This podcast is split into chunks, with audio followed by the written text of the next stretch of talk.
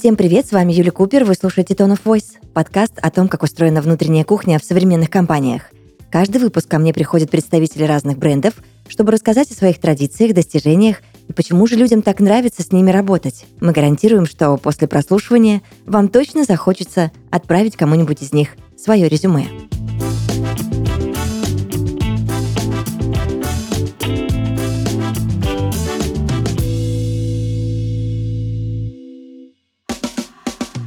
Сегодня в подкасте Tone of Voice Анна Красноярова, директор по персоналу компании Delta Leasing. Анна, здравствуйте. Здравствуйте, Юлия.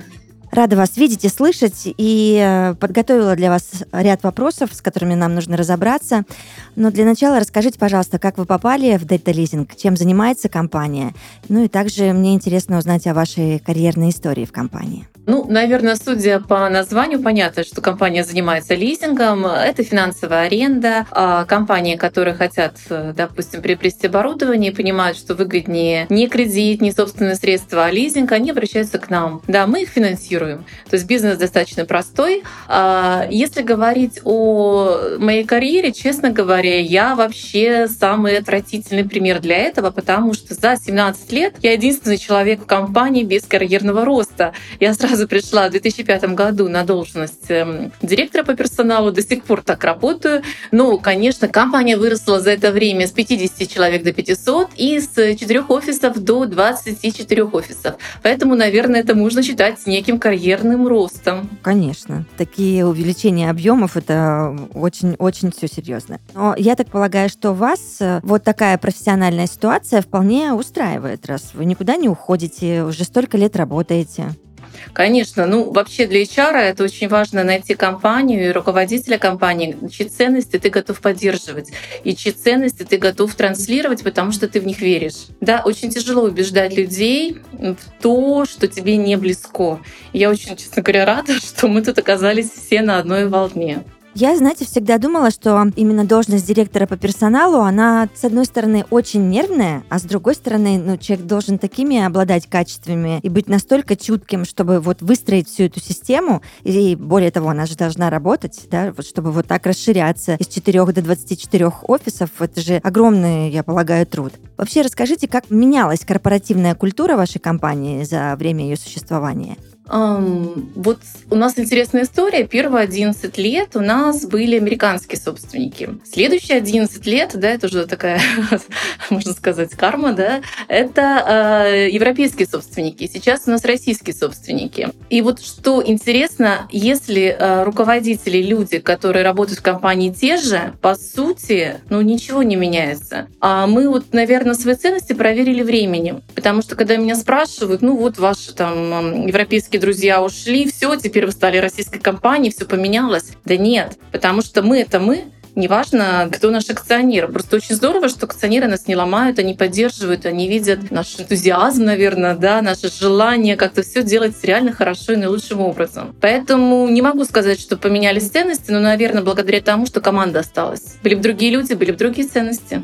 А вот эти ценности, как вы считаете, они влияют на успех компании, раз вы остались с ними, особо не стали ничего менять? Ну, наверное, факты лучше подтвердят мои слова. Я помню, когда я пришла в компанию, мы занимали какое-то 47 место в рейтинге лизинговых компаний. Угу. Да, но вот перед там, всеми там, э, событиями мы были уже в десятке.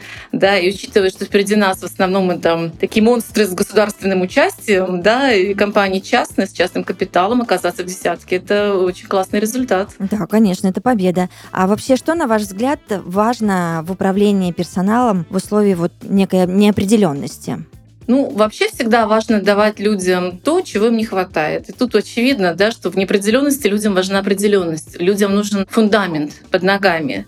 А это всегда что? Во-первых, это исполнение обещаний. Например, мы, невзирая на все прошедшие кризисы, никогда не урезали ни систему льгот, мы никогда не задерживали зарплату, да, а, не было года, когда мы не повышали зарплату, всегда повышали. То есть люди чувствуют фундамент и чувствуют веру в компании. Даже могу сказать, что полгода мы приостанавливали деятельность, да, при этом все сотрудники ходили на работу, это не был простой, а получали свою зарплату и не увольнялись из компании. То есть это вера в то, что да, все будет хорошо, вера в определенность. Угу.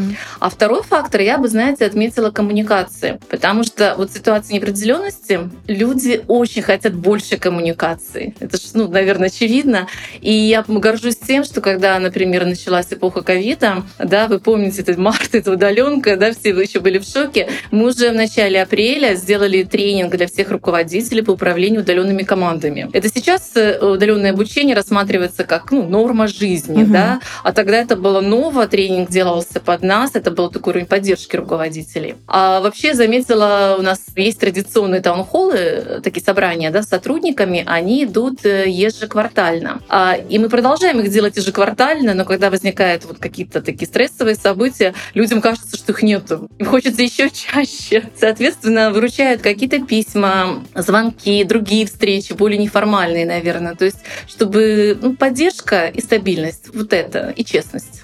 Анна, вы можете мне рассказать, на что сейчас соискатели больше обращают внимание при выборе работы? А, ну, конкретно сейчас, наверное, на некие гарантии, да, гарантии как продолжительного сотрудничества, да, э, гарантии стабильной зарплаты. Есть раньше скажем так, эм, некоторые клиентские менеджеры, например, были готовы зарабатывать, да, ориентировались на процентный доход, то сейчас эти же люди со своими кредитными обязательствами, конечно, стараются выбрать работу, да, с меньшим возможностью заработка, но с большим окладом. Это, наверное, нормально и объяснимо. А все-таки также удаленка, наверное, сыграла такую роль. Люди стали не то чтобы чаще требовать удаленку, но они стали прямо спрашивать, да, если такая опция есть, то замечательно. Именно поэтому мы у себя в компании все-таки оставили один день из неделю работы удаленно для тех сотрудников, которые успешно прошли испытательный срок.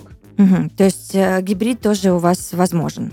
Да, он приветствуется, в общем-то. Это же э, наше конкурентное преимущество. Соглашусь. А сложно ли вообще попасть к вам в команду? Ну, на некоторые позиции даже невозможно. А, например, э, все региональные директора это люди, которые выросли в компании. Это наша такая принципиальная позиция. Нам нужны носители культуры, нашей ДНК, и это невозможно да, с человеком извне. Да? Только если ты прошел какой-то путь в этом офисе или в другом офисе, ты можешь его возглавить. А если брать какие-то э, позиции специалистов, ну, наверное, как все компании, мы используем собеседование, решение профессиональных кейсов. Но тут главное, знаете, я это называю попасть в типаж. Да? То есть человек, который близок нам по духу, разделяет вот эти ценности, для которых, ну вот этичный бизнес, человеческое отношение — это то, что такой must-have. Они не готовы мириться, э, работать в компаниях с неуважением к себе. У нас люди очень высокого уровня, с хорошей самооценкой и хорошие профессионалы. И это очень ценно, когда люди ценят себя. С таким самоуважением они идут и клиентам. Да, и это очень важно, когда могут общаться на равных с людьми, принимающими решения. Ага, хорошо. Тогда хочу разобраться сначала в моменте э, с вашими региональными директорами, да? Сколько человеку нужно проработать, чтобы дорасти до этой должности, и как он себя должен проявить, э, чтобы в итоге возглавить какой-то из филиалов? Ну, вы знаете, абсолютно разные ситуации бывают. Бывает, что вакансий долго нет, да, потому что люди работают, бывает быстро. Ну, в среднем, наверное, даже затрудняюсь сказать, но, может быть, лет 5-7, да, происходило от этого момента, когда люди становились директорами. Вот, проходя там все разные такие этапы становления, конечно. Есть случаи, когда человек начинал расти с позиции ассистента, эксперта по инвестициям, приходя к нам на третьем курсе, да, и вот уже 15 лет этот человек с нами работает, да, 10 лет из которых директор директором на самом деле. Вообще в компании очень интересная история успеха. У нас один из текущих членов правления начинал работать офис-менеджером в компании. Э, прекрасный карьерный рост, я считаю. Обалденный просто. Об этом можно книгу писать, это точно. Хорошо, давайте тогда, Анна, мы вернемся к новичкам. Расскажите вообще о процессе отбора кандидатов, как он устроен, и вообще какой идеальный работник для Дельта Лизинг. Ну, о подборе, в принципе, мы уже говорили, да, ничего сверхъестественного у нас э, такого нет, просто эм, стараемся еще, знаете, кроме собеседования руководителя или HR, а, привлекать к собеседованию команды. А если это какой-то офис, это просто, знаете, такое чаепитие, да, с потенциальным сотрудником, когда можно познакомиться. Если это удаленно, то, допустим, в IT-отделе там несколько коллег подключаются, да, и, ну, общаются тоже понимать, чтобы, насколько человек впишется впишется да, в коллектив. А идеальный кандидат — это иногда мы готовы смириться с недостатком опыта на самом деле. Угу. Нам важно, чтобы человек всегда чего-то хотел, всегда к чему-то стремился. А вот это, знаете, такое какое-то шило да, в определенном месте, которое не дает ему сидеть просто в комфорте и получать от этого удовольствие. Это не наш случай. Да? Нам нужны люди, которые стремятся к чему-то с энергетикой. А иногда, знаете, меня спрашивают, как вы заставляете людей учиться? А у нас, например, мы проводим онлайн какую-то встречу, ну, половина компании подключается, да, удаленно, хотя это, да, это очень хороший результат. У меня ответ на это мы никак не заставляем. Ну, просто люди почему-то сами это делают. Им просто самим это интересно. Это, знаете, не заставишь людей здороваться в лифте, если у них нет определенного уровня образования, да, какие-то жесткие требования там не предъявлял. И с обучением то же самое. Если человек чего-то хочет, пожалуйста, у тебя есть все возможности. Вообще, знаете, это основной принцип нашей компании. Мы даем возможности, а вы пользуетесь да, ими. Хотите, пользуйтесь, не хотите, не пользуйтесь, ваше право. У нас, кстати, в системе льгот основной такой принцип — это свобода выбора. У нас принцип кафетерия, да, опять же, человек работает, э, баллы на кафетерии он зарабатывает с помощью своего стажа. То есть мы решаем как, что если человек работает с нами, значит, ему нравится, да. Если мы его не уволили, значит, он работает хорошо. То есть мы так меряем лояльность. Зарабатывает свои баллы, в общем, человек, и на эти баллы может выбирать себе льготы. Мы не заставляем, не даем какие-то пакеты обязательные. Вот это тебе про здоровье, это тебе про спорт, это про детей. Нет, ничего такого нет. А, свобода. Мне кажется, люди очень ценят э, возможность выбора. Безусловно. И мы стараемся это дать. Угу, да. угу. Ну тут вы хитренькая, конечно. Наверное, мне кажется, вы уже на старте подбираете таких людей, у которых, я не знаю, горящие глаза, пытливый ум, и, наверное, вряд ли вы возьмете того, кто захочет просто отсидеться. Поэтому у вас такие показатели по обучению просто невероятные. Ну, наверное, вы правы, mm-hmm. вы правы. Ну, причем, знаете, средний возраст компании, в общем-то, не прямо юный, молодой, но 35 лет, да. То есть, в общем-то, нельзя сказать, что мы берем вот таких начинающих, ну, просто это склад человека, да, вы правы, что это лучше реально взять на старте. Mm-hmm. Но и среда, в которую люди погружаются, на что же формирует?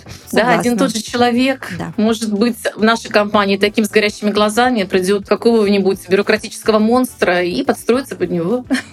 А, я почему у вас допытываюсь а, о том, как вы принимаете новеньких, потому что, знаете, я уверена, вы тоже не раз слышали такие истории, когда соискателю нужно пройти 15 кругов каких-то собеседований невероятных, то с одним, то с другим, то потом с отделом, то еще что-то, сделать тестовое задание, да еще и не одно. А как вот у вас именно технически вся эта история придумана?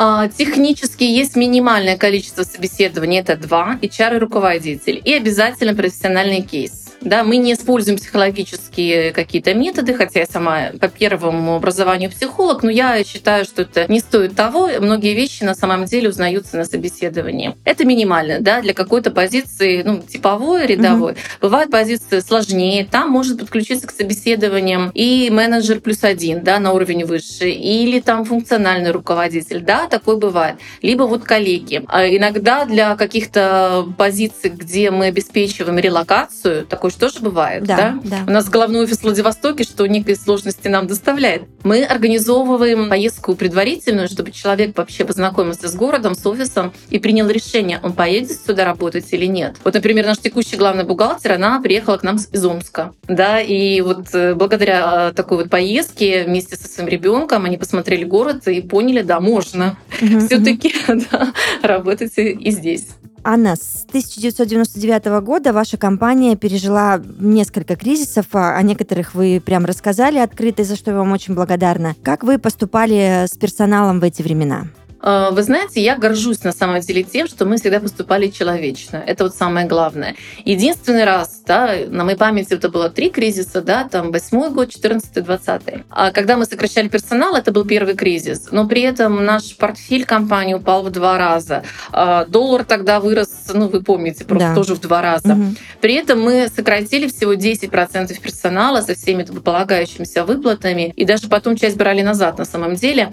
То есть наша задача — это сохранение компетенции. Ну, а что у нас есть? Да? У нас есть люди. Наш бизнес — это профессионалы, которые знают свое дело и умеют его делать. Да, мы не завод, у нас нет основных средств, мы продаем услугу. И сохранение людей — это ну, ключевое. Во все остальные кризисы мы никогда никого не увольняли. Мы сохраняли пакеты льгот, это очень важно, потому что, например, ДМС — это уже такой да, признак хорошего тона, да, забота о здоровье сотрудника и прочее. И, например, даже последние вот ситуации, когда мы полгода не работали, мы даже наших продажников материально поддерживали. Ну, потому что мы понимали, они теряют свою возможность заработать премии за этого простое. Поэтому, мне кажется, люди именно это знают и ценят, и за это уважают компанию. Как сделать так, чтобы сотрудник развивался вместе с компанией? Вы уже немного об этом рассказали, но тем не менее, я уверена, у вас есть какие-то скрытые секреты. А вы знаете, нет, и не секретов нет. И на самом деле, честный ответ, а я не знаю как. Да? Если человек этого не хочет, ты это никак не сделаешь. Ты э, можешь вот как лошадь привести к водопою, но не можешь заставить ее пить. Это тут же то же самое. Поэтому вот вы уже правильно отметили, что главное подбирать таких на старте, да, с горящими глазами и создавать среду. Опять же, да, человек видит, что все там учатся, я тоже. Мы, кстати, в этом году году запустили новую такую программу обучающих сетов для команд. То есть понятно, что учатся, как правило, одни и те же. И мы решили каким-то образом вовлечь людей, которые ну, раньше меньше тогда заинтересованы были в обучении, и сделали ряд программ, куда обязательно идти либо всем отделом, либо всем департаментом, либо всем офисом, ну, понимаете, uh-huh, да? Uh-huh. Чтобы сам коллектив подтягивал таких, ну, нелюбителей. И, честно говоря, мы думали, э, будет меньше заявок. Сейчас наш центр обучения просто э, завален заявками, даже даже кому-то пришлось отказать да, от таких вот обучений. На следующий год принесем. Анна, расскажите мне, пожалуйста, о роли HR в компании. Ну, в разных компаниях по-разному же, да, и все зависит от того, насколько, а, наверное, руководитель видит роль HR, а во-вторых, насколько человек обладает компетенциями HR, да, это тоже важно. Я, например, вижу порой недостаток экономической грамотности среди коллег, я понимаю, что из-за этого бывает сложно как-то продвинуть свои идеи, да, руководителю, которые все таки важны языки цифр, да, бюджетов, денег, прибыли и всякое такое. И для меня, знаете, роль HR как минимум не вредить, да, мне всегда так обидно за коллег, у которых там за глаза их коллектив называет департамент по борьбе с персоналом, либо HR, ну, такие некрасивые, да, какие-то слова. Это минимальные, скажем так, требования, не вредить. А второе, в самом деле, мы не управляем людьми, мы просто помогаем руководителям, да, создавая систему, давать инструменты, которые им были бы полезны э, в работе со своим персоналом. Вот это самое главное. Помнить о своих задачах, да, уважать своих коллег, ценить их мнение, и они тебе будут отвечать тем же. Точно. А еще, знаете, может быть, вы со мной не согласитесь, а, но я считаю, что HR вообще в компании это одна из ключевых фигур. Это как витрина, потому что именно этот человек первым встречает в основном, да, соискателей, да, и показывает вообще лицо компании, а, репутацию и так далее. И от HR очень многое зависит, как будут дальше развиваться события, с какими а, вообще флешбеками уйдет от вас соискатель и что будет происходить. Полностью согласна. И вы знаете, у нас много таких примеров. У нас очень хорошие рекрутеры, да, которые умеют поддерживать отношения. И у нас много примеров, когда человек с первого раза не попадал в компанию. Ну, с ним очень корректно расставались, да, прощались, э, держали контакт. Ну, видно сразу, что человек может пригодиться, да. Угу. И потом через пять лет, через семь лет, да, а, человек нас помнил, и к нам трудоустраивался, и у нас несколько таких э, людей работают. И буквально на прошлой неделе мне одна из сотрудниц сказала, сказала, что «Аня, ты мне так отказала да, в первый раз, э, что мне так было приятно». А я даже, честно говоря, этого не помню. Но мне приятно, что помнят так. И в итоге, да, нашу компанию любят, ценят и к нам пришли работать. Да. Поэтому, да, витрина и первое впечатление рекрутера это, это святое. Да, да, да, важная история, абсолютно. Я вас благодарю за этот легкий и честный диалог. Вот, и надеюсь, что мы еще найдем темы для обсуждения. Спасибо, Юль, за беседу. Это был подкаст Tone of Voice. Мы обязательно услышимся. Пока.